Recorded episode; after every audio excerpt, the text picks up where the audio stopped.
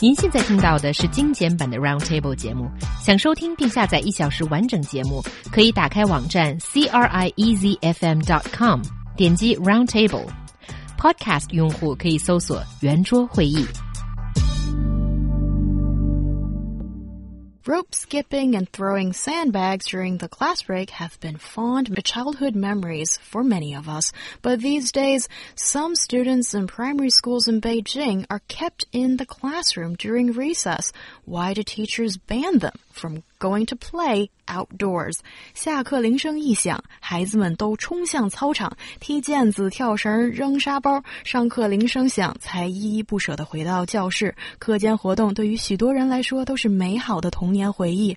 然而，今天许多学校都规定课间甚至午休时，学生都不能出去活动。为什么老师们要限制学生在教室外活动呢？what is going on with this very uh, obscure and very weird um, school regulation? Well, so it, you see different things. Some places uh, you're just not allowed to go outside of the classroom at all. Other times it'll be, well, you can go in the corridors or maybe you can go in the corridors, the hallways, but you're not allowed to run around and, and jump or whatever. So there's there's different ways, but very much mm-hmm. there's this trend here in Beijing, but also in other parts of China of not letting kids do what I think we can say they're naturally going to do and should do, which is go run around and, you know, have fun or whatever.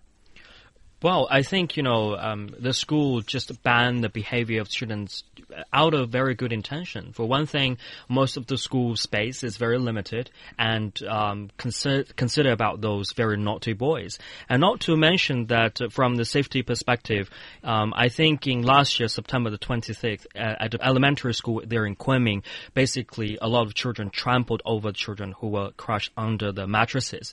This accident actually caused uh, six people dead and more than 20 hurt. So, while parents are very much concerned concerned about their children's safety. So if you just let all the students go out of the on the playground mm -hmm. or whatever, you know, there'll be probably the tragedy will happen again. My concern is how to have some of the very innovative ways for children to not keep sedentary, let them play, but in a proper place through a proper means. You know what I mean?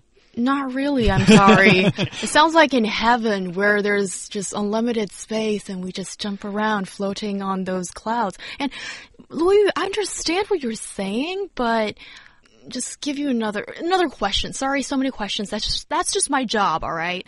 So basically, if you're afraid, let's say, you know, the students, you know, you don't want them to get hurt, so you keep them indoors, then I mean, there's always the danger when I go out in the streets, knock wood, that I could get uh, hit by a bus, but that doesn't stop me from going out because, well, you need to do so and you want to stay fit. And, you know, that's a good reason for the students too. So don't you think that the way that the school is managing this difficult matter is not right?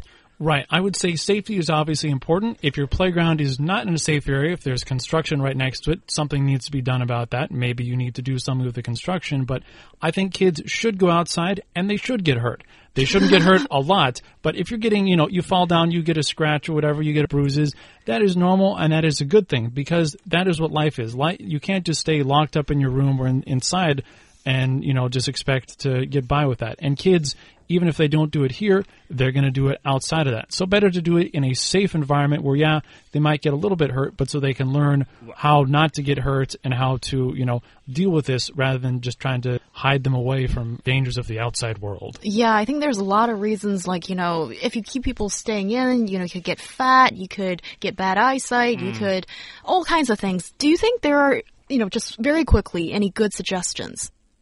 Not really. Okay, so probably have them learn some very nice dancing moves inside the classroom. Oh. Otherwise, the space is limited. That's the yeah. Square dance inside.